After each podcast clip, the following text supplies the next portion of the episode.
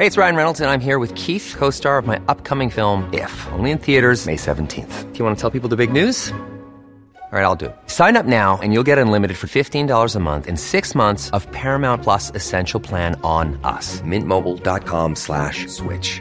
Upfront payment of $45 equivalent to $15 per month. Unlimited over 40 gigabytes per month. Face lower speeds. Videos at 480p. Active Mint customers by 531.24 get six months of Paramount Plus Essential Plan. Auto renews after six months. Offer ends May 31st, 2024. Separate Paramount Plus registration required. Terms and conditions apply if rated PG. Hiring for your small business? If you're not looking for professionals on LinkedIn, you're looking in the wrong place. That's like looking for your car keys in a fish tank.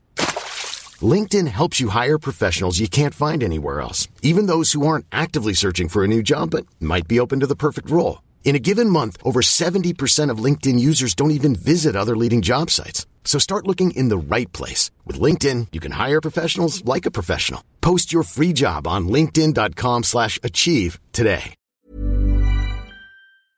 Hola, hola, hola gente. Muy bienvenidos a un nuevo episodio de Historias que Molestan. Espero que anden súper bien. Yo por mi parte estoy en Barcelona.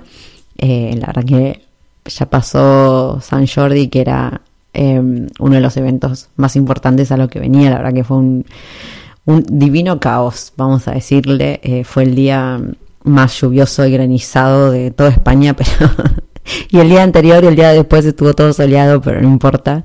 Fue un día súper, súper intenso. Eh, la verdad que la pasamos bárbaro.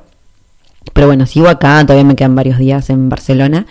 Pero bueno, recién acabo de tener una conversación eh, de podcast que no sé si se acuerdan ustedes, pero yo en un momento había puesto, bueno, en Instagram que quien quisiera venir a contar su historia a mi podcast era más que bienvenido porque me encanta eso, tener historias de gente que capaz no se anima y que de hecho esto es algo que salió en otro podcast que grabé hace poco, eh, que la gente minimiza sus propias vivencias y experiencias porque, no sé, porque no tiene seguidores en Instagram o algo, me parece una pelotudez total.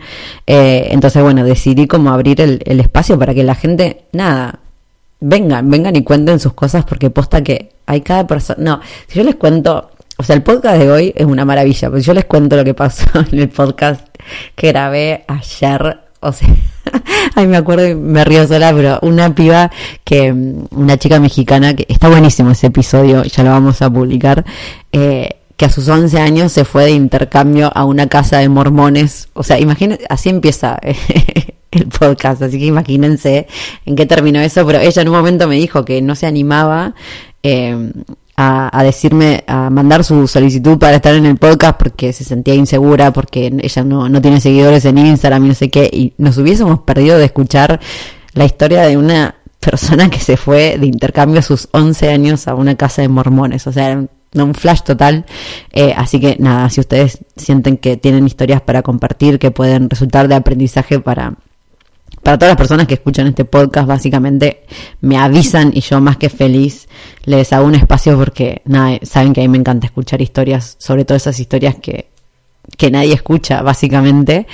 Em, me encanta, me encanta estar charlando sobre todo sobre viajes y también experiencias de vida o viajes, viajes de todo tipo, vamos a decirle. Pero bueno, el día de hoy hablamos con Cami. Cami es una chica argentina que también vive viajando, pero que si me preguntan a mí, es una persona que está súper conectada con, con ella misma, básicamente, y aprendiendo todos los días eh, a conocerse más y más. Y con ellas, con ella, bueno, ellas, porque son muchas camis. y yo soy muchas Angie, así que estábamos en una.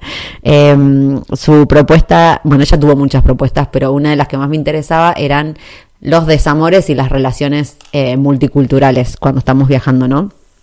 Al final no terminamos hablando de desamores, eh, porque terminamos hablando simplemente de los vínculos y vínculos en general, ¿no? Al final como en cómo nos vinculamos y que fue algo también que, que yo hablé hace poco en Instagram cuando subí esa historia que, que puse, le puse a un, diría un chico, pero era un, bueno, no sé, tiene cuarenta y pico de años, así que no le quiero decir señor, pero tampoco era un chico, un amigo, que tampoco es amigo, bueno, una persona que conocí en México que, que nada, que fueron dos días así, que fue un flash, es un escritor que, que junto con su pareja son los dos escritores y para mí son, o sea, todavía ni siquiera encuentro palabras para describirlos porque son, no sé, no, no me parecían personas de este planeta, básicamente, como que no, ni siquiera caminaban, yo los veía y para mí flotaban por la tierra y todo lo que decían parecían un libro, ah, es como toda frase que salía de sus bocas para mí era, un, era algo guionado, me parecía un flash, la forma que tenían de expresarse, eh, como que hablaban escribiendo, no sé, una locura. Y, bueno, tuvimos un montón de charlas súper profundas y súper intensas. Y a raíz de eso yo escribí un posteo y, y le puse que me había cambiado la vida a él. Eh, porque de verdad que, que algo que me dijo me quedó marcado, me lo tatuaría en la frente.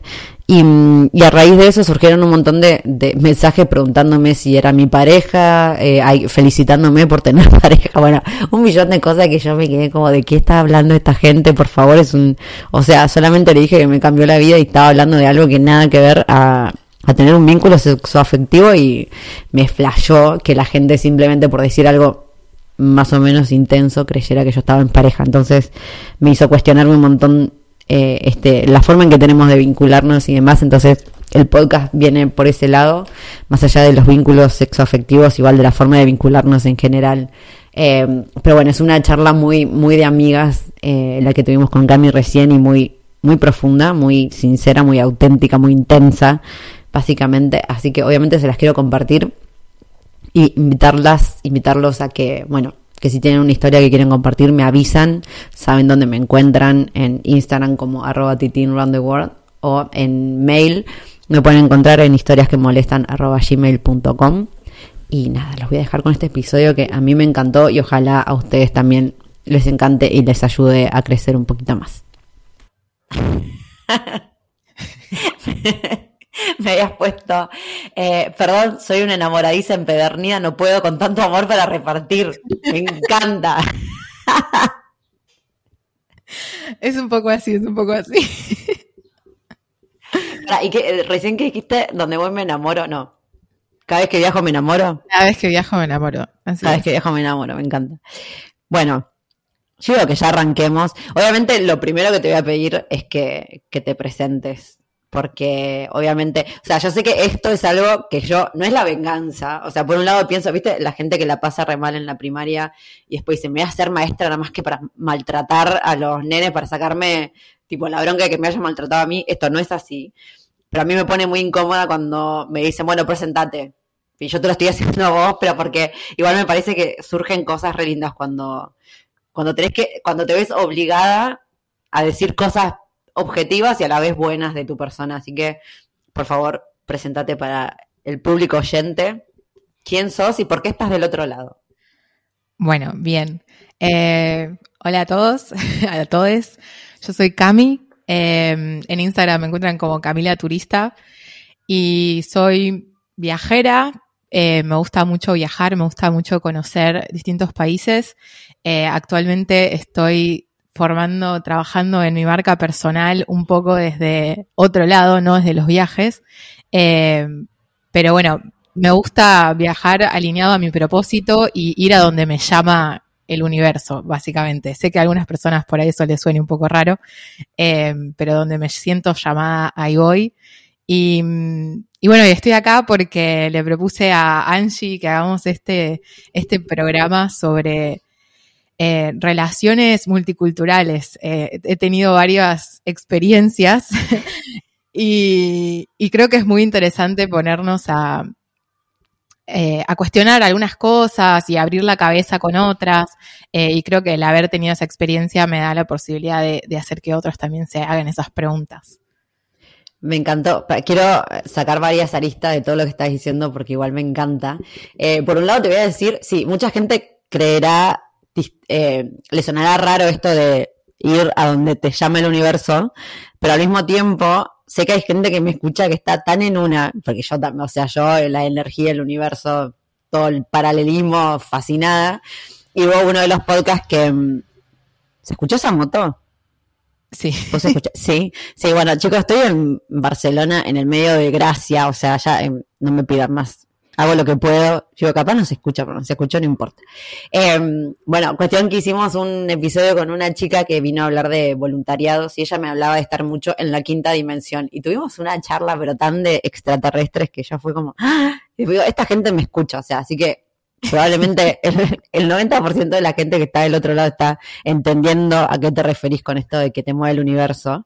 Em, yo igual te quería preguntar porque dijiste eh, que te moves o estás viajando intentando conectar más con tu propósito en este momento. ¿Cuál, es tu propósito ahora? Mi propósito, eh, o sea, la frase con la cual yo me muevo es vivir intensamente e inspirar a otros a hacer lo mismo. Y bueno, obviamente los viajes están muy relacionados a eso, ¿no? Porque hay mucha gente que por ahí no se anima a viajar o a viajar a ciertos países o con ciertas culturas o a vivir ciertas experiencias. Y a mí me gusta como poder ponerle el cuerpo a eso e inspirar a otros a que luego se animen. Eh, y a la vez, eh, no sé si conoces el concepto del Ikigai. Sí. Vale. El concepto japonés. Exactamente. Yo hice también ahí, me armé mi Ikigai eh, porque siento que son como dos cosas que se complementan en realidad, como que, bueno, nos podemos meter en otro podcast ahí, no me voy a meter, pero eh, mi Kigai es acompañar personas en sus procesos de transformación. Entonces también cuando busco experiencias afuera, eh, busco cosas que me puedan ayudar a, llegar a ese propósito, a, cumplir ese propósito. Así que ahora, por ejemplo, estoy buscando por ahí para hacer alguna experiencia de enseñanza, de educación, algo así. Ay, me encanta, me encanta. Bueno, no sé si se acuerdan ustedes, pero yo en un momento había puesto en mi Instagram como un formulario para ver si había gente que, quería postular un tema. Y bueno, Cami, como hizo ella su introducción ahora, bueno, Cami en realidad me propuso tres millones de temas, de lo cual estuve como de ¿qué, qué mierda podemos hablar porque me interesaba todo. Pero algo que me propuso fue tal como lo dijo ella, sobre las relaciones de pareja multiculturales, lo cual a veces parece algo como súper sencillo y en realidad no lo es y es un crecimiento personal impresionante porque por lo menos a mí me pasaba que empezaban a salir cuestiones que jamás me había, me las había preguntado, por más que yo ya hubiese tenido pareja antes. Eh, estar con gente de otro país es, nada, es una aventura totalmente distinta más allá de la aventura en sí que, que implica estar en una relación, ¿no? Eh, así que, Cami, te quiero, nada, preguntar que profundices un poco más en por qué quisiste proponer este tema.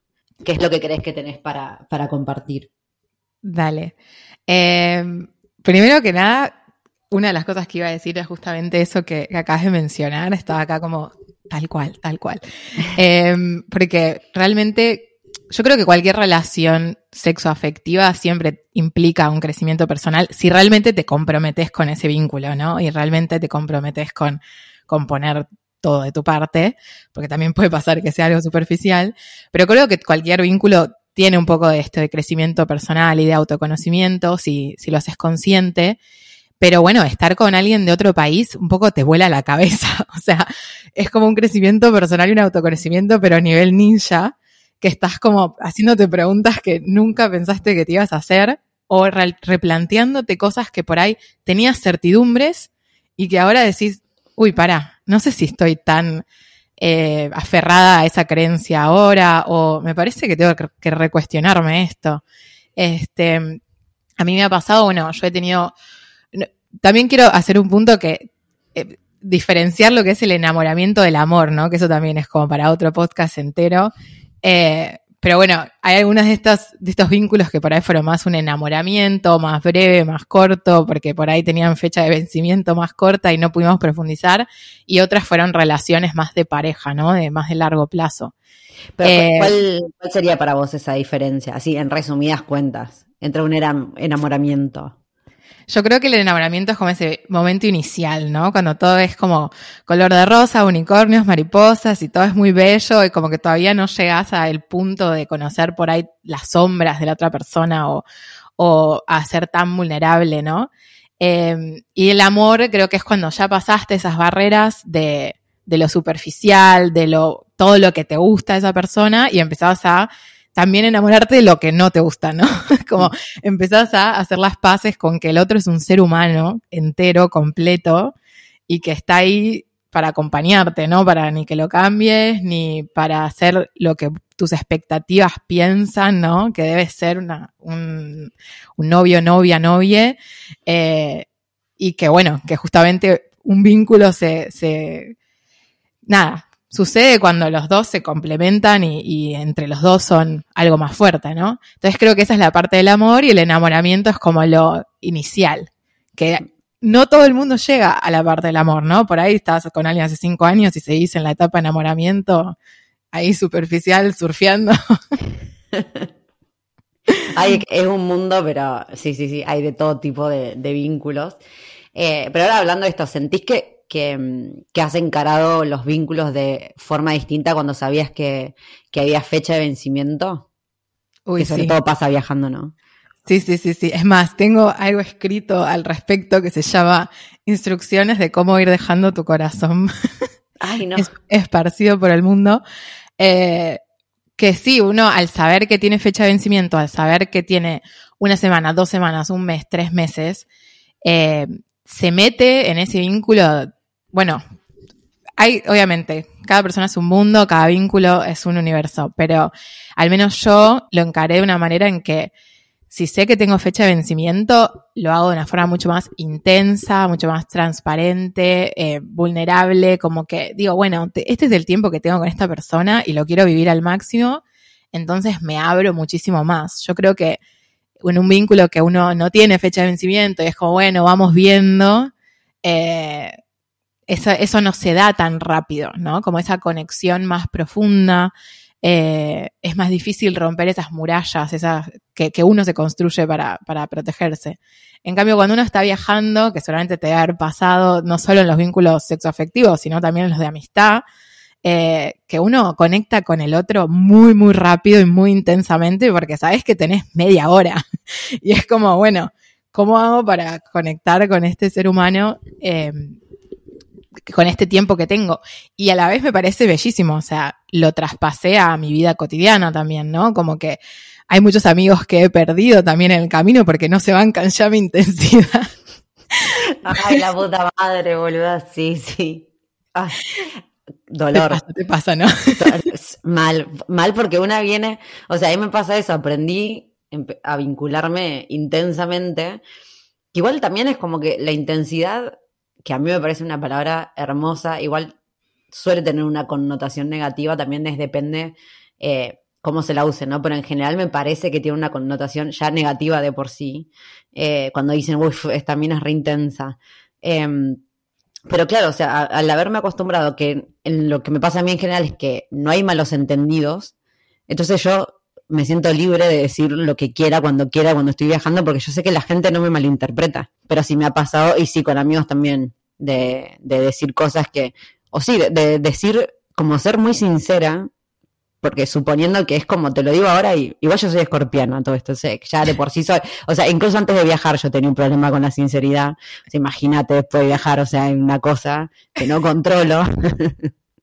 pero, pero claro, me pasado de quedarme después re mal por decir, uy, sí, capaz la gente, que también es una, una autorreflexión y decir, bueno, no puedo pretender que todo el mundo se maneje de la misma forma en que yo me manejo, no sé. Pero yo, desde mi punto de vista, a mí me, la gente me puede decir cualquier cosa que yo no, no la voy a interpretar mal, a menos que sea un comentario súper mala onda. Si a mí me dicen, che, boluda, no, no me gustó esto que hiciste, yo no me voy a sentir atacada en el mal sentido. Decir, uh, uh, tipo, perdóname, poner no sé tal cosa, tipo no me di cuenta, no sé lo que sea. Entonces yo mismo, o sea, a mí cuando me, me son sinceros conmigo, incluso para lo negativo, yo no me lo voy a tomar mal, porque yo como que entiendo de dónde viene, pero a veces no es así del otro lado, ¿entendés? Es, como, es muy complicado porque, Me río porque es, ves como hablar con un espejo. es muy fuerte.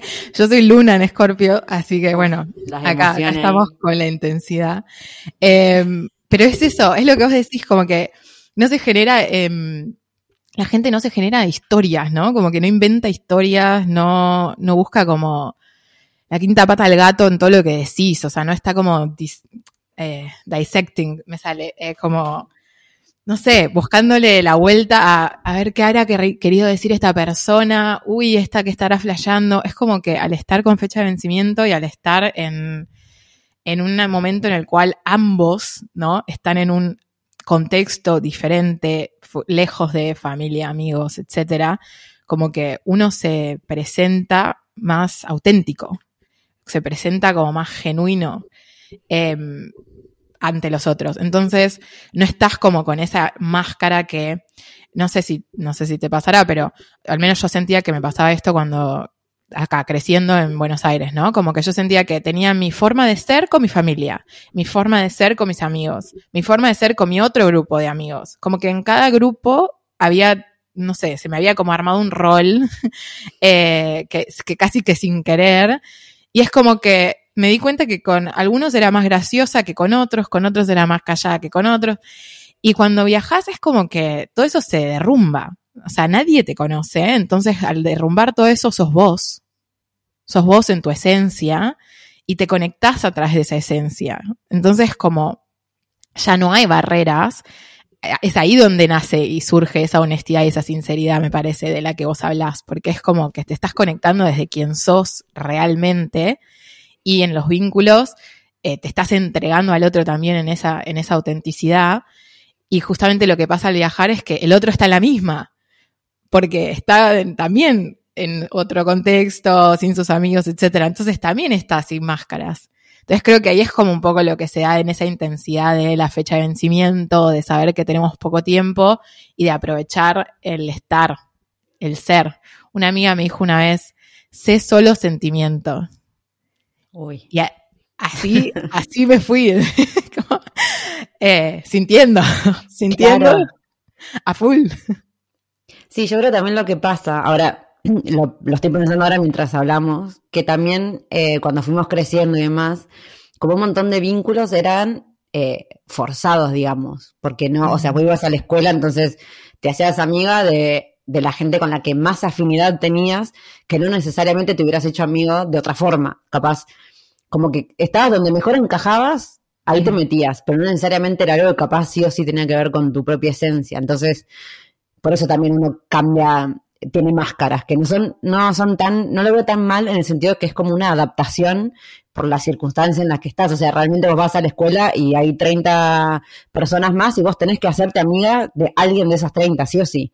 Entonces, sí, eso implica un poco moldearte para, para encajar, es como me parece medio lógico en, en nuestra situación. Después, no sé, ibas a clase de inglés y lo mismo, había siete personas y bueno, te acercabas a la que tenía más afinidad, pero capaz en otro contexto nunca te hubieses acercado a esa persona en sí. Entonces, cuando estamos viajando, que somos full nosotros porque no hay nada alrededor que nos moldee, no hay un contexto, no hay algo social, no hay nada, entonces ahí la persona que lo que atraemos es a la persona con la que realmente somos y que Ah. Que conectás con la persona con la que realmente sos también, me parece. Capaz tiene que ver con eso, con, con Como, como uno se moldea los vínculos que, o no sé, empezás un laburo y lo mismo, tenés que sí o sí, tipo, hacer sociales con la gente y, y hacerte algún grupo, porque si no, somos seres sociales, o sea, sí o sí tenemos que conectar con alguien. Entonces, es un, vínculo un poco forzado. A veces se da que capaz conoces a alguien que, obviamente, justo, se da la casualidad de que sos igual y podés ser vos al 100%. Eh, pero viajando es como que se da más eso porque estamos todos siendo nosotros, 100%, porque no hay nada alrededor que nos condicione. Tal cual, tal cual. No, me está volando la cabeza esta conversación ya, ya pasaron, no pasaron ni 20 minutos, yo ya estoy flasheando.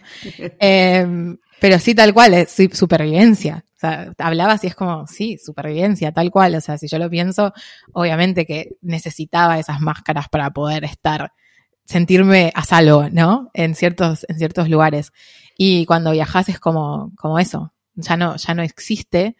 O sea, tenés otro tipo de supervivencia que preocuparte, ¿no? Como, es la, bueno, voy a dormir? literal, claro, la literal. No, no tanto la social, sino la literal de, sí. Sí, sí, preocupaciones básicas. Exacto, exacto. Pero bueno, para, porque tenés razón, vamos como 20 minutos y no hemos hablado nada de lo que teníamos que hablar. Contanos, contanos por favor de tu primera relación multicultural y cómo fue. Queremos bueno. chisme. Siento que va a terminar siendo. Me gusta la introducción filosófica porque después se vuelve medio cholulaje.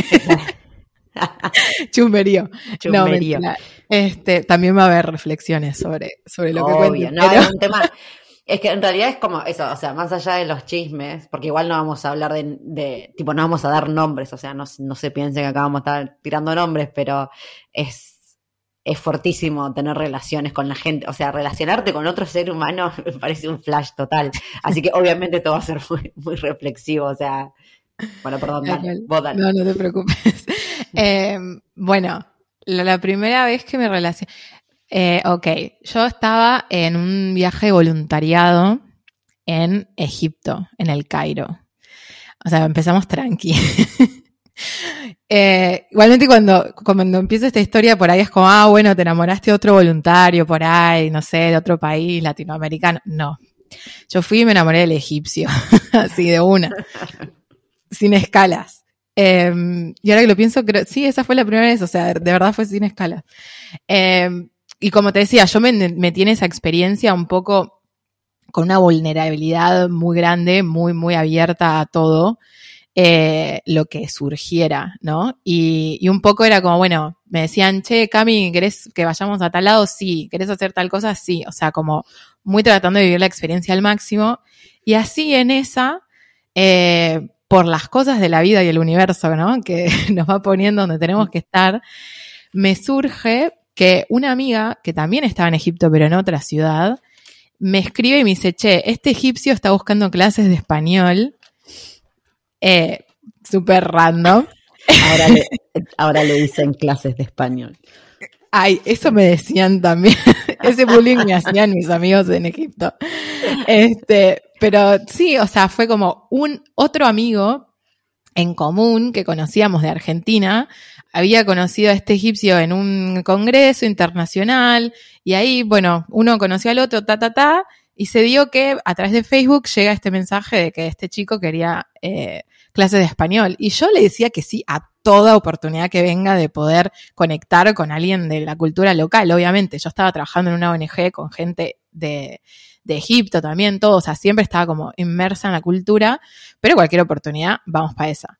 Entonces nos juntamos a, a la primera clase de español y me pasó a buscar por el, por el hostel. Yo no sabía a quién me iba a ver, porque nunca, o sea, nos habíamos hablado por WhatsApp nada más, entonces no sabía ni a quién iba a ver.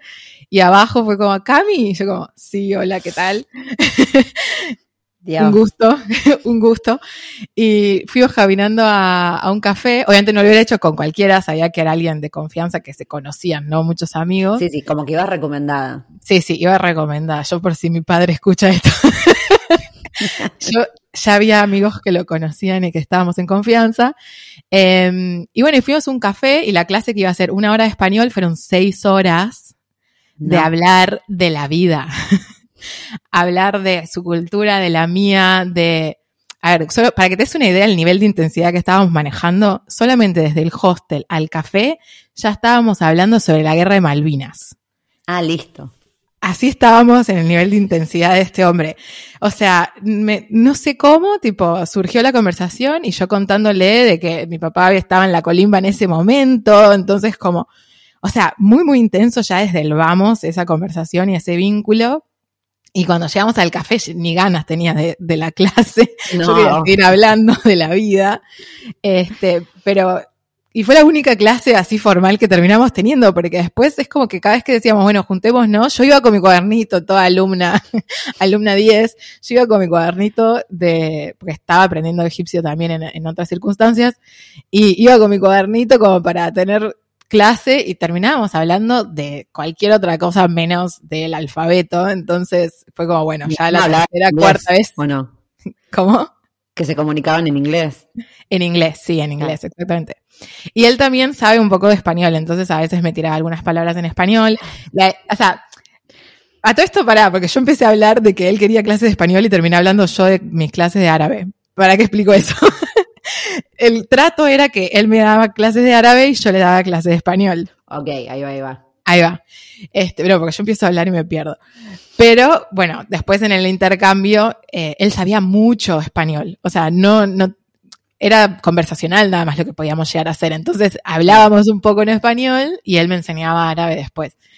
Eh, pero, pero nada, fue así como tres, cuatro veces que salimos, que yo iba con mi cuadernito, después ya dejé de llevar el cuadernito, ya acepté a mí misma de que eso ya no era clases.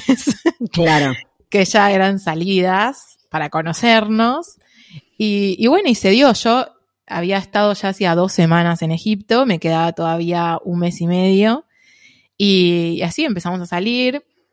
Y fue muy tierno porque él no sabía cómo, cómo dar el paso de invitarme a hacer algo más que solo amigos. Eh, había mucho, mucho choque cultural en un montón de cosas. No sé si se nota que estoy sonriendo mientras que hablo. Ay, no sé, yo estoy sonriendo. porque me causa mucho te quiero preguntar mil cosas. Eh, pero si querés preguntarme, porque yo me puedo ir por las ramas. Y... Eh, no, por ejemplo, ¿cuáles fueron esas primeras diferencias culturales que notaste? Ok. Em, bueno, obviamente lo primero que, es, que se nota siempre es el idioma, ¿no? Como eh, nosotros nos comunicábamos en, españ en inglés, perdón, eh, y él tenía un muy buen, muy buen nivel de inglés, entonces ahí no había mucha, mucho problema, pero sí sucede, ¿no? Que es como, ay, ¿cómo digo esta palabra? No, no me acuerdo cómo decir tal palabra, y es como tratando de buscar formas de comunicarnos De y entendernos, claro. Este, ese es siempre como el primer choque, obviamente. Después, el tema de que, bueno, eh, yo obviamente le preguntaba cómo eran los vínculos en Egipto. eh, él estaba soltero en ese momento, pero yo sabía que en Egipto había muchísima cultura de, de casarse joven. Entonces, a mí me parecía sorprendente que él, teniendo, no sé, 33, no me acuerdo cuántos años tenía, eh, estuviera todavía soltero. Entonces, él me contaba, por ejemplo, que la madre le quería hacer eh, como matrimonios arreglados y le presentaba, le presentaba mujeres, eh, pero sin decirle te voy a presentar a alguien, como que le hacía toda una tramoya para, ay, vamos Claro. a tomar un té a lo de la tía. Y en la casa de la tía estaba la chica con el papá, la mamá, la prima, la abuela, todo el mundo. Y en realidad era eso. era que le estaban presentando una chica como para tratar de arreglar un matrimonio. Y él me lo contaba matándose de risa porque, nada, tiene un muy buen sentido del humor, pero supongo que también debe haber gente que no la debe pasar tan bien en, ese- en esos casos, ¿no? Claro. Eh, pero eso a mí me parecía muy, muy loco. Este, y el, también el tema, bueno, obviamente todo lo sexual, o sea, hay muchísima falta de información eh, de todo lo que es la educación sexual, es prácticamente nula. Es nula, no se Es podía nula, prácticamente. Trato de aliviar. No, es nula. Y entonces como que hay muchísimas cosas que tienen un montón de preguntas, cosas que no entienden, cosas que por ahí las ven en el porno y como que es eso lo que piensan que es. Eh, es no, es, la verdad es que es una lástima, o sea, de verdad como que es súper feo porque no pueden vivir la sexualidad de una forma libre y, y así tan deseante eh, y, y disfrutable, ¿no? Porque siento que obviamente al no tener esa educación sexual y no tener práctica, porque además tampoco se dan muchas chances, ¿no? De tener vínculos sexoafectivos, es como que llegás a los 40 y, y nada, y sos como que tenés 15, ¿entendés? Entonces es como algo súper fuerte también en ese sentido. Nosotros teníamos muchas conversaciones al, respecto de curiosidad, ¿no? De cómo era el mundo para cada uno. Eh, después también otra cosa que me flashó mucho es como la familia, el rol de la familia. Para él, algo que a mí me dolía, por ejemplo, era que, o sea, me dolía en, en mi ego, ¿no? Yo, entendía que estaba bien que él tomara esas decisiones, pero él ponía siempre la familia antes que verme a mí.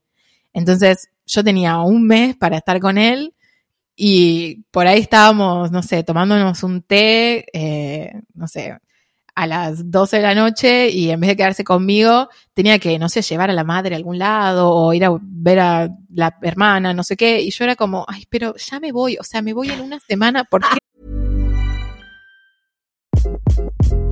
Hi, this is Craig Robinson from Ways to Win, and support for this podcast comes from Invesco QQQ. The future isn't scary. Not realizing its potential, however, could be.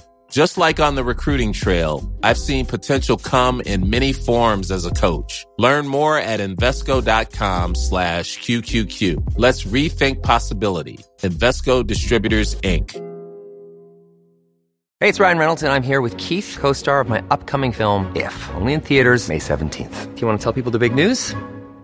All right, I'll do it. Sign up now and you'll get unlimited for $15 a month in six months of Paramount Plus Essential Plan on us. Mintmobile.com slash switch. Upfront payment of $45 equivalent to $15 per month. Unlimited over 40 gigabytes per month. Face lower speeds. Videos at 480p. Active Mint customers by 531.24 get six months of Paramount Plus Essential Plan. Auto renews after six months. Offer ends May 31st, 2024. Separate Paramount Plus registration required. Terms and conditions apply if rated PG. Ever catch yourself eating the same flavorless dinner three days in a row? Dreaming of something better? Well, HelloFresh is your guilt-free dream come true, baby. It's me, Kiki Palmer. Let's wake up those taste buds with hot, juicy pecan-crusted chicken or garlic butter shrimp scampi. Mm. Hello Fresh. Stop dreaming of all the delicious possibilities and dig in at HelloFresh.com. Let's get this dinner party started. If you thought the only way to get a more defined jawline with natural looking results was through surgery, think again. Juvederm Volux XC is a non surgical injectable gel filler that improves moderate to severe loss of jawline definition and can help you achieve natural looking results with little downtime. Even better, this improved definition lasts up to one year with optimal treatment. No maintenance required. Improve jawline definition for a smooth, sculpted look with Juvederm Volux XC. For important safety information and to find a licensed specialist, visit juvederm.com. That's J U V E D E R M.com. Not for people with severe allergic reactions, allergies to lidocaine, or the proteins used in Juvederm. Common side effects include injection site redness, swelling, pain, tenderness, firmness, lumps, bumps, bruising, discoloration, or itching. There's a risk of unintentional injection into a blood vessel, which can cause vision abnormalities, blindness, stroke, temporary scabs, or scarring. Talk to a licensed specialist to find out if it's right for you. no podemos. Y, me re, o sea, me redolía, me redolía, pero entendía que era una cultura distinta y que para ellos la madre es como la santísima. Es un rol muy, muy importante en, las familias y eso a mí me chocó mucho, pero de nuevo, lo que decíamos al inicio, es como un crecimiento personal muy grande. A mí me chocaba, pero yo logré, fue justamente esa primera relación en la cual yo podía como diferenciar, bueno, qué es lo que me está doliendo, porque realmente me hizo un mal o por mis expectativas, ¿no? Como por mis propias expectativas, por mi propio bagaje cultural, por lo que yo hubiera hecho en su, en su, sí, en su lugar, ¿no? Como esas expectativas de que el otro sea como uno es, eh, o que ponga las prioridades como uno las pone. Entonces, como a mí me hizo crecer mares en cuanto a también identificar eso, ¿no? Como cuánto me está doliendo porque realmente me está haciendo algo que no está bien o porque realmente es, era mi expectativa que nos quedáramos de la manito, viste, tomando el té hasta las 3 de la mañana. Eh, diferenciar eso como para mí fue súper Sí. fuerte. Sí, no, to- no tomártelo personal y entender que no significa lo mismo esa acción en tu cultura que en la suya. Eso para Exacto. mí es como, sí, lo clave, entender que, bueno, lo que dijiste, ¿no? Que las decisiones que estaba tomando tenían que ver con su cultura y no necesariamente con vos, Cami. Digamos, hubiera hecho lo mismo con vos, con Pepita, con quien sea, porque es, es su cultura. Sí, sí, sí, exacto. Eso para mí fue un aprendizaje muy, muy grande, que obviamente después lo llevo y lo tomo para el resto de, de- de mis experiencias, ¿no? No solo multiculturales, sino en la vida. Como que te, te lleva a esto, a crecer personalmente y a desarrollar una autoconciencia muy grande, eh, que me ayudó después a vincularme con otras, con otras personas también, ¿no? Em, pero bueno, esas fueron algunas. Seguramente si me quedo pensando puedo decir más, pero en el momento Sí. me salen esas. A mí lo que, lo que me da risa es que, que no sé si te pasó lo mismo, pero esto que dijiste, ahora te voy a preguntar igual un poco más en profundidad, porque esto sí es como, me interesa el chisme. Eh, cuando dijiste que, que te da ternura porque no se animaba a dar el primer paso, eh, a mí me ha pasado cada también tener, de hablar con mis amigas, estar preguntando, de, pero che, pero capaz ni le gusto, porque no entiendo por qué no hace nada si estamos acá solos. Y me parece a mí que, que bueno, cambia todo esto es argentina, no lo había dicho, pero bueno, se va a haber notado en su acento, así que creo que estamos en la misma. Que claro, en Argentina los pibes son, primero, re chamulleros y segundo, siempre dan el primer paso. O sea, capaz hoy en día esté cambiando un poco, pero como que yo, o sea, estamos muy acostumbradas al chamullo. Entonces, cuando, claro, un pibe no, te, no, no dice nada, vos decís, listo, no le gusto. Porque en Argentina es como que al toque siempre hay un chamullo. Después capaz no se activa y queda todo en chamullo, pero es como, como que estamos acostumbrados al chamullo. Entonces a mí me, me, ha pasado de, de que me gusten pibes de otra nacionalidad y nunca entender qué les estaba pasando porque capaz no me, no, me chamullaban de la misma forma, entonces yo no entendía si es que eran, querían ser mis amigos o querían algo más, como que me parecía re loco, pero no sé si, si esa fue tu experiencia. Sí, sí, sí. Eh, bueno, más que nada en, en Latinoamérica creo que todos, no, no todo el mundo chamulla como los argentinos, creo que en Argentina está como demasiado intenso la cultura del chamullo, pero sí creo que en Latinoamérica general, en general es como más parecido, ¿no? La forma de llegar al vínculo, ¿no? Es que, me, que- pará, ahora me estaba acordando, perdón que te corte, pero um, me acuerdo en un grupo de, de, de Facebook, no me acuerdo cuál, pero no sé, tipo Girl Gone International, no sé, un grupo de minas internacionales que viajaban, no sé qué. y alguien había preguntado, tipo toda la conversación en inglés, ¿no? Tipo, ¿a dónde están los chicos más interesantes? No sé qué, o, que, eh, no, más, eh, sí, como no, eh, la palabra era flirting, que sería Ajá. como chamullo, pero no es tan Seductores. chamullo. Claro, ¿dónde están los chicos más seductores? Y todas las minas tipo Argentina, Argentina, Argentina, tipo las yanquis, las alemanas, toda fascinada con los pibes argentinos porque, claro, después en sus países, no, pero porque que igual está buenísimo porque es más equitativa la cosa, entonces, como hay menos machismo, no hay tanto chamullo, o sea, igual es como que se balancea por otro lado, pero como que las pibas estaban como súper Argentina, Argentina. Así que igual dentro de Latinoamérica como que el chamullo argentino es una cosa medio, muy argentina, básicamente. Sí, sí, es muy intenso y me pasó que ya me desacostumbré. Entonces me ha pasado, por ejemplo, después, eh, bueno, yo, paréntesis, yo ahora estoy en pareja, en una relación a distancia, que luego entramos a eso, pero me pasó de, de por ahí estar en un viaje acá en Argentina, tipo en, en, en otra provincia, y que se me acerque un chabón y yo es como, a ver, no entiendo, si me está diciendo esto porque te gusto, si me está diciendo esto porque es chamullo, si me está diciendo esto porque estás aburrido y fui la primera persona que te dijo hola, o sea, me parece como demasiado chocante que todo sea chamullo, ¿entendés? O sea, Mal. Como que- tirotean por las dudas. Entonces, como quien cae, cae. Y eso no, o sea, yo- a, mí no me gusta. O sea, a mí personalmente yo ya no lo elijo, digamos, porque me confunde. O sea, justamente siento que no es, sí, sí. no es tan genuino, ¿no? Es que Eh, es, ese es el de, por las dudas, a ver quién pica. Es Exacto. terrible, boluda, es terrible. sí. Exacto. Y en, y en cambio, estando, vinculándome con personas que eran del norte de África, eh, de una cultura en un país islámico, eh, se valora mucho lo que es el vínculo. Eh, porque justamente es muy difícil llegar a un vínculo, porque como todo está prohibido básicamente, eh, uno no se relaciona solamente de forma casual. Entonces, el llegar a que una persona, hay como mucha más responsabilidad afectiva, creo yo, porque para poder entrar a un vínculo sexoafectivo, tiene que haber un nivel mínimo de compromiso, ¿no? Por más de que dure un mes. Es como que va a ser un vínculo este, con una profundidad distinta que simplemente, no sé, sexo casual, eh, lo que serían, eh, viste, Latinoamérica, básicamente. Entonces. Claro, más descartable. Entonces, eh, el hecho de llegar a decirle a una chica o a un chico que te gusta es como, ¿no? Da un poquito de más miedo, eh, porque estás como vulner- vulnerabilizándote. Eh, y con este chico lo que me pasó es que estábamos saliendo y saliendo y saliendo y yo, como vos decís, bueno, este chico no, no da ningún paso, entonces me imagino que quiere que seamos amigos. Estaba en esa. Y, y también todo bien, ¿no? Porque, obviamente. Este, pero un día me manda un mensajito, voy a contar esta historia porque es demasiado tierna. Eh, voy a contar, me manda un mensajito y es como, bueno, ¿cómo hace un chico para decir a una chica que le gusta, no sé qué? Treinta y pico de años. Claro, eso estaba ¿entendés? pensando, sí. Y, y todo como si fuera como para un amigo, ¿entendés? Claro. Y, y obviamente que yo entendí que me lo estaba queriendo decir a mí, entonces se lo respondí como, a mí me gustaría que él diera ese paso, ¿no? Eh, pero me, me morí de ternura porque justamente era un pibe adulto que me estaba diciendo algo así, pero porque él no sabía cómo dar ese paso. Porque además no es que simplemente, bueno, no sé, ay, estamos cerquita y le tiro la boca, como puede llegar a ser más de este, de este lado del mundo. Allá no puedes besarte en la calle.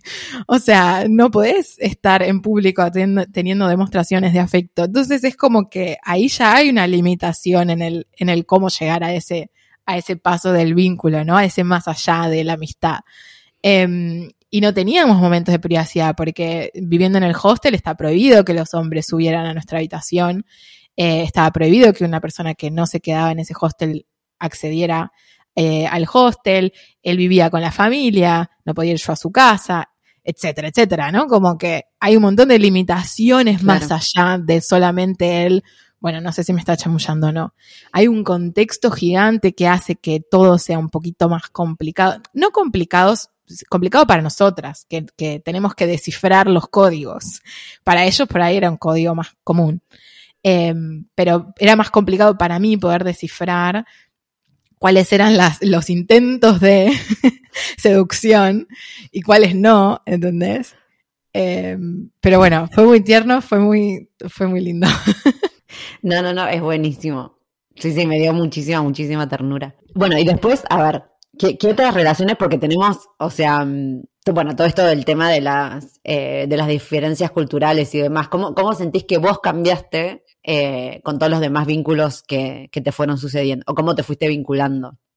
Ahora, para, perdón, otra pregunta, porque me dijiste en un principio, se empiezan a cruzar todos los cables, eh, que vos donde vas te enamoras, básicamente, pero es algo que te pasa sin que lo planees, digamos, o igual te gusta esto de estar, em, como explorar esa parte de un viaje. No sé cómo decir, no sé si me entendés, ¿no? Entiendo, entiendo. Si, vas con la idea de decir, tengo ganas de tener un romance acá porque a ver qué onda, o simplemente te pasa, vos llegás con, no sé, con la cabeza súper, ay, toca hacer un voluntariado y después de repente aparece un pibe y te enamoraste. Bueno, eh, qué pregunta. Eh, no, no, no, nunca voy con esa planificación, no es algo que me propongo. Eh, un pibe o una piba también, porque en mi caso soy bisexual, entonces pues es como amplio. Eh, en el mundo musulmán obviamente era simplemente posibilidad de hombres, que también ahora sí que lo, lo hablamos. Em, pero no, no, no es que lo planeo, no lo planeo para nada. Lo que me sucede es que los niveles de intensidad que manejo es que em, es eso, o sea, yo llego a un lugar y, y, me abro tanto a ese lugar y me, me que, que, me pasa, me pasa, me sucede. Entonces, eh, un poco me ha pasado, me ha pasado cuando fui a, Egipto, me ha pasado cuando, cuando viví en Panamá, eh, ahí sí me, me, metí en una relación ahí como un poco más, eh, no diría a largo plazo porque fue un año, pero bueno, fue toda mi experiencia en Panamá, entonces era a largo plazo para mí, mi estadía ahí. luego me mudé a Marruecos, me volvió a pasar. eh, fui a Panamá, me volvió a pasar con otra persona. Entonces, como que, nada, ahí, ahí ando, ¿no? Eh, sintiendo muchas cosas muy intensamente, pero no lo rechazo, digamos, o sea, a mí me parece algo muy hermoso. Eh, no, no, no, no siento por qué habría que limitar el amor, ¿entendés? O sea, es como que, ¿por qué tendrías que estar con, ay, le mando mensaje, no le mando mensaje, ay, gustará de mí, no gustará de mí? ¿Por qué? Porque si la vida es corta, ¿por qué no podemos simplemente vincularnos eh, de forma como, obviamente respetuosa, ¿no? Pero como de forma libre, ¿no? Como, bueno, siento esto y te lo digo. Y, veamos qué pasa. Em, entonces, en mi, en mi caso, lo que me termina sucediendo es que yo viajo y me me entrego a ese destino con todo mi corazón, tengo el corazón abierto de par en par y entra una persona y como que, bueno, siento cosas. Pero también, volviendo a diferenciar lo que decíamos al inicio, una cosa es el enamoramiento y otra cosa es el amor, ¿no? Como yo hoy en día estoy en una relación a larga distancia eh, y estoy, o sea, amo a la persona con la que estoy. Eh, y eso sí que no es enamoramiento, estamos hace dos años y muchos meses, ya no me acuerdo cuántos meses. Em, estamos juntos, estamos en una relación comprometida eh, y eso sí es amor, porque bueno, ya pasó literalmente todos los desafíos que podía llegar a pasar con pandemia en el medio, con yo irme de, de, del lugar donde estaba de un día para el otro, o sea, con muchos, muchos desafíos en el medio. Eh, pero bueno, a mí lo que me sucede es que me enamoro, es ese estadio de enamoramiento inicial, ¿no? Cuando viajo y estoy así con las emociones a, flor de piel. Pero después, bueno, es obviamente decidir si uno actúa sobre ese enamoramiento o no, si se da o no, si es recíproco o no, eh, y a la vez si va a trabajarlo como para que llegue a ser amor, ¿no? Con mi pareja hoy, bueno, hicimos todo el laburo como para poder sobrevivir todos los desafíos que se iban presentando, como para hoy estar en una relación a distancia eh, y sabiendo que nos seguimos eligiendo, ¿no? Ay, me encantó que hayas dicho, claro, o sea, estaba pensando en, en esto que decís, bueno, que a cada destino donde vas, tipo tu corazón abierto de par en par, eh, y ahí te enamorás de todo, o sea, ese enamoramiento es de todo. Claro. Independientemente de las personas. O sea, es de la cultura. De la persona, de, la cultura, de la comida, del día a día, del aire que respiras, o sea, es de todo. Exacto, me imagino que me entendés ahí. sí, sí, sí, sí. Un mar de intensidad, pero es una ola. O sea, después que, yo después quedo drenada de energía, eso sí me pasa. Que a veces capaz no limito la forma en que me entrego a cualquier cosa, no, no solo a las personas. Eh, y claro, después es como me sacan en cucharita porque quedé destrozado de todo lo que entregué. Em, pero en mi caso sí me ha pasado, o sea, yo igual, pero esto porque tiene que ver con, con 3 mil millones de otros traumas que no tienen, que sí tienen que ver, pero no tienen que ver, pero me ha pasado de quedarme, o sea, en, lo que respecta a los vínculos con personas, o sea, los, bueno, no, en general, vínculos con personas en general, sí quedé medio traumada porque tuve varias así como gente que me cerró la puerta por mi, por mi intensidad o mi sinceridad, entonces yo ya no, en ese sentido no abro mi corazón mucho, en realidad me quedé más me he quedado reservada eh, y es raro que, que, termine accediendo a, un vínculo cuando estoy viajando sobre todo. Bueno, en general, estoy como, estoy en una etapa que estoy muy cerrada en ese sentido. Sí estoy disfrutando mucho los vínculos eh, tipo que son, sí, de amistad o de, amistad con gente que está viajando o gente que, que o un vínculo que no lleva una amistad, pero sí esa es, esa conexión de, de como un cariño eh, o como, no sé, o como un vínculo maternal, poner una cosa así, ahí sí, sí todavía estoy como entregándome eso cuando veo que, que, es recíproco. Pero sí me ha pasado en mi caso de quedar así como medio, y es como no, en, esa parte mi corazón está ahí un toque cerrado, pero pero bueno, igual como que estoy, estoy bien en esa ahora. No, no es algo que me esté molestando. Claro, eh, bueno, son etapas, son etapas. Son etapas, sí, sí, sí. No, estoy bien, así estoy bien. Eh, pero te reentiendo en esto sí, de, estar como súper abierta eh, en general, porque ese yo, boludo, se disfruta más, después como absorbiste todo. Exacto. Me parece. Sí. Eh, y antes me habías preguntado un poco lo que, había aprendido de, estos vínculos y, demás. Bueno, creo que durante lo que ya estuvimos conversando hay varias cosas que ya fui mencionando, pero bueno, esto de justamente el crecimiento personal y el autoconocimiento que te puede brindar un vínculo si te lo tomas de forma consciente, ¿no? Como estar, estar cuestionándote como, bueno, esto que me duele es porque era una expectativa mía que se derrumbó o es porque realmente el otro hizo algo que era un error, ¿no? Eh, y eso lo veo también mucho en, no necesitas ni que sea un vínculo multicultural, ni que sea a larga distancia, ni nada como para que eso suceda, ¿no? Como que lo he visto con amigas que tienen vínculos acá. Eh, y creo que es como un poco el, entrar en, esa vincularidad de forma tan consciente, me la brindó esto, el que todo sea tan intenso y tan a corto plazo, que es como, bueno, yo realmente estoy súper enojada en este momento, pero tengo literalmente una hora antes de mi vuelo, no lo voy a desperdiciar, vamos a disfrutar igual esta hora y después procesaré mi enojo, digamos. Entonces, como eso, eso me, me, proveyó de un montón de perspectiva de mis emociones, de realmente mis expectativas, de qué es lo que me duele, de cuándo es del otro y cuándo es mío propio, porque el otro termina siendo siempre un espejo. O sea, lo que te molesta del otro generalmente está dentro tuyo. Entonces, eso, esta intensidad y este corto plazo, ¿no? Que tengo en, las relaciones, me hizo, llevar a ver eso muy rápido eh, y obviamente después lo llevé a, todas mis relaciones. El hecho también de la comunicación, qué clave que es, o sea, cuando estás hablando con una persona que por ejemplo, el yo hablaba en inglés con, con, este chico de Egipto o con mi pareja actual que es de Marruecos, hablamos en inglés. Y para ninguno es el, la lengua madre. Entonces los dos estamos desafiándonos en hablar en un segundo idioma para poder expresar nuestras emociones, poder expresar qué es lo que nos molestó, poder expresar nuestro amor, etcétera, etcétera.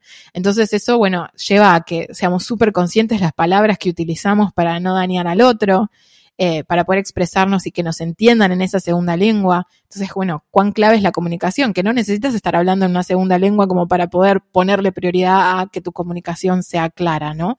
como que lo, lo podés llevar a, tus vínculos en, el día a día también.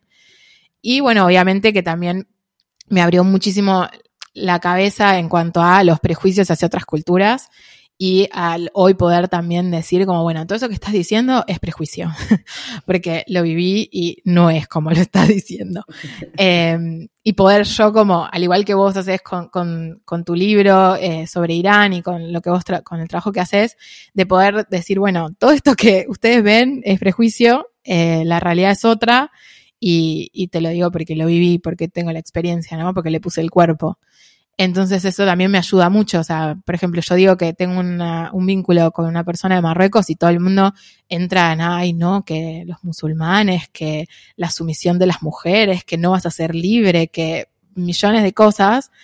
Y en, o sea, el peor machismo que he vivido fueron en mis relaciones latinoamericanas. Sí, mal. Eh, entonces es como, no, hay algo que no estamos entendiendo como sociedad, como, como humanidad que, que nos estamos basando en un montón de prejuicios para tachar al otro, ¿no?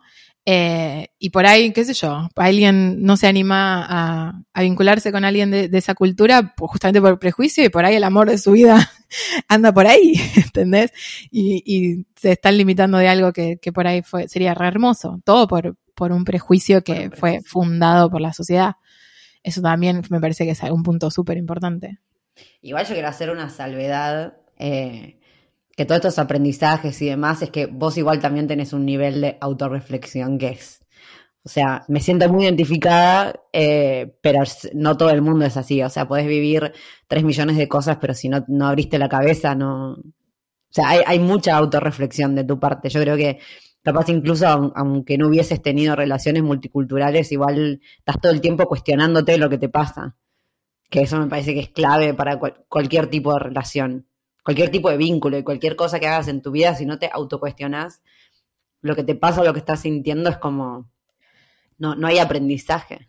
Tal cual, tal cual. Y la verdad es que, o sea, a, si me decís en qué momento de mi vida esto se despertó, fue justamente, y por eso lo menciono ahora, que fue justamente cuando viajé a Egipto, porque antes de eso yo no tenía todos estos cuestionamientos. Claro. Eh, no sé, ese país me atravesó de un montón de maneras. Eh, y, y, así, así volví. no sé cómo sucedió y después lo seguí este, profundizando, ¿no? Pero en, en, cuanto a cuestionarme de esta manera y vincularme de esta manera, fue esa experiencia, la verdad, la que, la que me abrió de par en par. Eh, pero sí, sí, tengo mucho trabajo hecho. No, Hice sí, la sí, tarea. Se nota, pero se nota cuando, cuando ves que, que, no sé, o yo cuando escucho a alguien que me está hablando y lo primero que hace es cuestionarse su propia acción o su propio pensamiento, y no todo el mundo hace eso. O sea, en general, primero es como que te, te decís qué me hicieron y no que, che, a ver para ver qué hice yo y cómo fue. Que igual está, o sea, también el otro extremo de echarte siempre la culpa de todo, obviamente no, porque podemos estar hablando de un nivel de manipulación terrible del otro lado, pero bueno, está buenísimo siempre cuestionar qué, qué es lo que, es, que, estamos sintiendo en realidad y por qué lo estamos sintiendo. Ya después si, si corroboramos que lo que sentimos tiene que ver con la realidad, entonces ahí está bien, pero es como un retrabajo que no todo el mundo hace, pero igual sí me ha pasado últimamente que bueno, que no sé si es por el ambiente que me muevo, pero sí de tener conversaciones que la gente sea así que esté todo el tiempo como autorreflexionando y autocuestionándose lo que siente y demás, que me parece hermoso. Y lo magnetizamos, lo magnetizamos. eh, ah, yo quería, bueno, ya estamos llegando a una hora, eh, así que me parece que vamos a tener que hacer otro para hablar de, de, de, otras cosas que tienen que ver. Pero me quedé pensando en, en el tema de, de, sí, del segundo idioma, eh, que bueno, yo tuve una sola relación que fue eh, hacia largo plazo con una persona de otra nacionalidad, donde hablábamos en inglés, pero no era la lengua materna de ninguno, eh, que yo no me di cuenta que era un obstáculo hasta que el vínculo empezó a profundizarse. O sea, en un principio, eh, el nivel de inglés que, que el mío, bueno, yo soy bilingüe, pero igual no deja de mm, ser una segunda lengua para mí. Eh, y la otra persona era, su inglés estaba bien para nivel viaje, eh. Y claro, entonces no fue hasta los dos meses de empezar a tener conversaciones más profundas, las primeras así como encontronazos de empezar a discutir y ahí empezar a darme cuenta que, claro, que había un montón de malos entendidos que tenían que ver no solo con la cultura, sino también con, con el tema del idioma y en mi caso sí fue, fue una de las cosas como más determinante porque o sea, más allá de que igual la persona era una toxicidad terrible y conflictiva a nivel mil, eh, que to todo en una pelea y qué sé yo, pero a veces pasaba de, no sé, estar dos horas peleando y yo darme cuenta en un momento que me estaba discutiendo una cosa que yo no había dicho, que me, que me había malinterpretado. Entonces cuando yo le decía, no, mira, esto es tipo hablando, explicándole un poco más por partes, y era como, ah, claro, no, y era como, o, re desgastante. Pero no, no lo noté hasta que el vínculo se profundizó, porque antes era como, digamos, en la superficialidad, el nivel de inglés estaba buenísimo porque nos comunicábamos y ya, pero después es, es una gran barrera si, si los dos no tienen un buen nivel de inglés o un nivel, un buen nivel de la lengua en la que te comunicas que no sea la materna, digamos. Sí, sí, eh, creo que la comunicación, como te decía antes, es clave y, y hay ciertas cosas que uno no, si no tiene la, la, las herramientas lingüísticas para expresarse, eh, es muy difícil. O sea, como ya de por sí en tu propio idioma es difícil expresar tus emociones. Man. O sea, ya de por sí, te entienda, sí. Claro, o sea, ya de por sí en los vínculos argentinos, ni siquiera de otra cultura que también hablen español, solamente argentino y argentina eh, o argentine, que, que hay una, una comunicación eh, que nos llega a ¿no? profundizarse porque este, por ahí no están las herramientas para expresar esas emociones. Imagínate vinculándote con alguien que habla, no sé, árabe y que su lengua en común es el inglés, como vos decís. Como me parece, también teniéndolo en cuenta, o sea, hay, hay algo que también es importante de, de, ver, que es que el idioma genera realidad. La lengua genera realidad. El lenguaje árabe ve las cosas distinto a cómo lo ve el lenguaje en español. También ahí es un punto importante. Sí. El amor no es lo mismo, eh, porque el amor en español tiene una palabra y en árabe tiene 15. Entonces es como, ok, claramente, culturalmente, el amor es distinto también. Y eso te lo, te lo transmite el lenguaje. Entonces, imagínate esa persona cómo hace para expresarte lo que te quiere decir si si en el medio no hay una lengua en común. Hay un montón de cosas que, por ejemplo, a mí me sucede hoy con, con mi pareja, eh, que no hay, no hay traducción en inglés. No existe. O sea, él me quiere decir algo que en Darilla, o sea, el dialecto marroquí, eh, es algo no, sea, común, ¿no? Una frase normal, y no me la puede traducir no me la puede traducir. Entonces estamos ahí como luchando, tratando de ver cuál es el, el, significado. Y lo más gracioso es que termina generalmente teniendo muchísima más relación con el español que con el inglés, obviamente, pues tenemos como raíces eh, ahí en común también. Este, pero hay cosas que no son traducibles. Entonces imagínate el poder expresar tus emociones, tus dificultades para vincularte en un idioma que no es el tuyo. O sea, es un mundo. Ay, no, es, es, sí, es hermoso. Yo, a mí algo que me molestaba, tipo, yo soy traductora, eh, y a mí me encantaba, porque a veces pasábamos horas en las clases, ¿no? Como que cómo se traduce tal cosa. Y a mí me encantaba que, que no se pudiera traducir, porque significaba que es una, una, emoción o algo que es propio de esa cultura. Y está buenísimo que no tenga una traducción literal en otra. Porque sí. es como es, eso, es como esa cultura vive eso. Y Exacto. me parece fascinante cuando soy re fan de todas esas palabras tipo que existen en una cultura y en otra no. Porque me, nada, sí, sí me parece una, una, locura, pero está buenísimo. También, bueno, está buenísimo tener relaciones multiculturales, vamos a decirlo, chicos, aprovechenlo, están viajando, métanse con gente porque te, es, es una experiencia de vida impresionante que no se tiene de otra forma. Sí, como expresar emociones en, en otro idioma que no es el tuyo, intentando que la otra persona te, te entienda y que las cosas funcionen es un re desafío. Yo ahí quiero, quiero meter un puchito. Eh, que no solo, bueno, viajen y vincúlense, vincúlense con locales. Qué bello conocer una ciudad a, que no tiene que ser sexo afectivo, puede no, ser no. simplemente como amistad eh, o que se estén conociendo y después no, no, no salga nada, ¿no? Pero qué diferente conocer una ciudad con alguien de local y no solo conocer una ciudad con alguien de local, sino conocerla en su aspecto romántico. ¿No? Como, bueno, ¿a dónde te llevaría alguien a tener una cita? ¿A dónde te llevaría alguien a tener tu primer beso? ¿No? Qué fuerte. O sea, porque claramente esa ciudad vos la estás viendo con ojos de viajero, eh, pero esta persona vivió ahí toda su vida y por ahí siempre quiso que su primer beso fuera abajo de ese árbol, no sé. eh, sí, o, o sea, es como una dimensión de, de, ese país. Exacto, ciudad, exacto. Sí. Porque no es lo mismo, eh, bueno, no sé, voy a salir con alguien acá en Argentina y vamos a tomar una birra, ponele. Y, en, y allá no. eh, por ahí en otro país ni siquiera se toma alcohol. Entonces, ¿qué haces en una primera cita? Uy, y ahí de repente te, estás- cuestionando cosas que no se te hubieran ocurrido. Entonces, todo te, te, explota un poco la cabeza y eso es lo hermoso, ¿no? Como que estés todo el tiempo eh, enfrentando ciertas situaciones que es como, wow, ok, esto no me lo esperaba. Ay, me hiciste acordar. un- yo dije, pues, ay, no, hace un montón que no. Pero tuve una, eh, así que fue muy. Me cagaba de risa sola porque era, era muy flash. En, en Corea del Sur, que encima yo. Bueno, en un momento estuvo re de moda las novelas coreanas en. Bueno, en Argentina y el mundo en general, como que todo el mundo miraba y todas las minas como fascinadas con los coreanos y qué sé yo, por cómo eran las citas en Corea, que parecía todo así como súper Disney y no sé qué. Y yo ligué una de casualidad, ya ni me acuerdo, no sé por qué terminé saliendo con un chabón. Eh, y fue todo literal así, tipo las novelas. Yo me cagaba de risa porque digo, esto no puede estar pasando. O sea, como que claro, nada que ver a, lo que sería como una cita, entre comillas, en, en Argentina. Era todo muy tan a la coreana que yo no puedo estar viviendo esto. O sea, no. Que bueno, fue saber, después nunca más.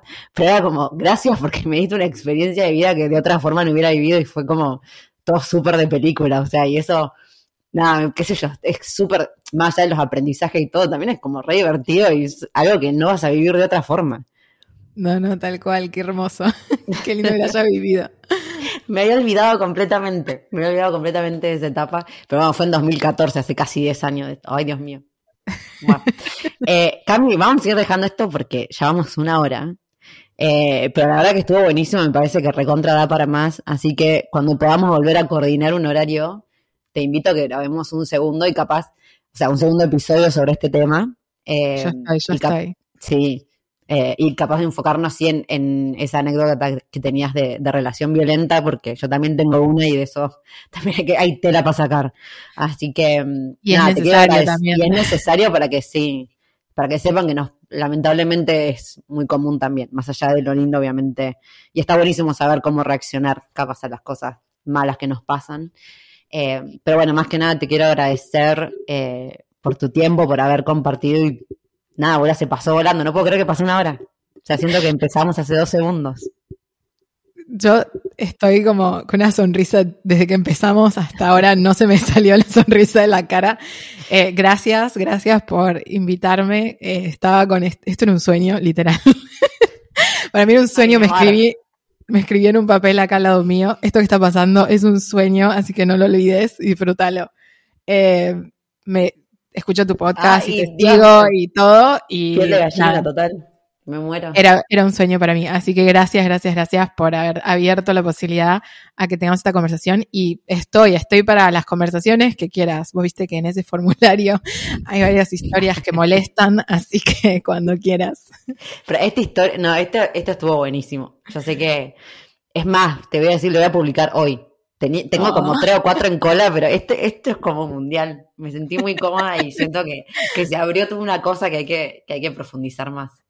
Ay, Así sí. que nada, te vuelvo a agradecer y, y me quedé ahí un poco en shock con esto, me decís que era un sueño, o sea, no, ah, se a llorar. Eh, gracias. gracias a vos, de verdad, por haberte tomado el tiempo de, de estar acá. Gracias, Angie.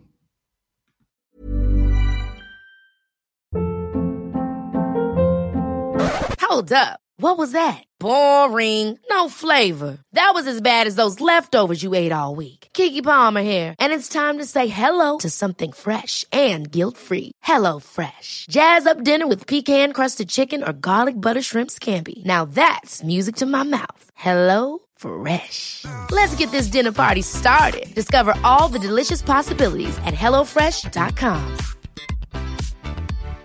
If you're looking for plump lips that last, you need to know about Juvederm lip fillers. With Juvederm Volbella XC and Juvederm Ultra XC, your lip look, whether it's subtle or bold, can last up to one full year with optimal treatment and no additional maintenance. Find a licensed specialist and see if it's right for you at juvederm.com today. That's J U V E D E R M.com. Add fullness to lips in adults over 21 with Juvederm Volbella XC or Juvederm Ultra XC. Do not use if you have severe allergies or a history of severe allergic reactions, or if you're you're allergic to lidocaine or the proteins used in Juvederm. Tell your doctor if you have a history of scarring or taking medicines that decrease the body's immune response or that can prolong bleeding. Common side effects include injection site redness, swelling, pain, tenderness, firmness, lumps, bumps, bruising, discoloration, or itching. As with all fillers, there's a rare risk of unintentional injection into a blood vessel, which can cause vision abnormalities, blindness, stroke, temporary scabs, or scarring. For full important safety information, visit juvederm.com. Hey, folks, I'm Mark Marin from the WTF Podcast, and this episode is brought to you by Kleenex Ultra Soft Tissues, your ally to help tackle your allergy symptoms this season. I love the change of seasons, but nobody loves pollen and all those other things floating in the air that make you sneeze during this nice weather. Kleenex Ultra Soft Tissues are hypoallergenic and allergist approved, so fight back against watery eyes and runny noses without worrying about irritating your skin. For this allergy season, grab Kleenex and face allergies head on.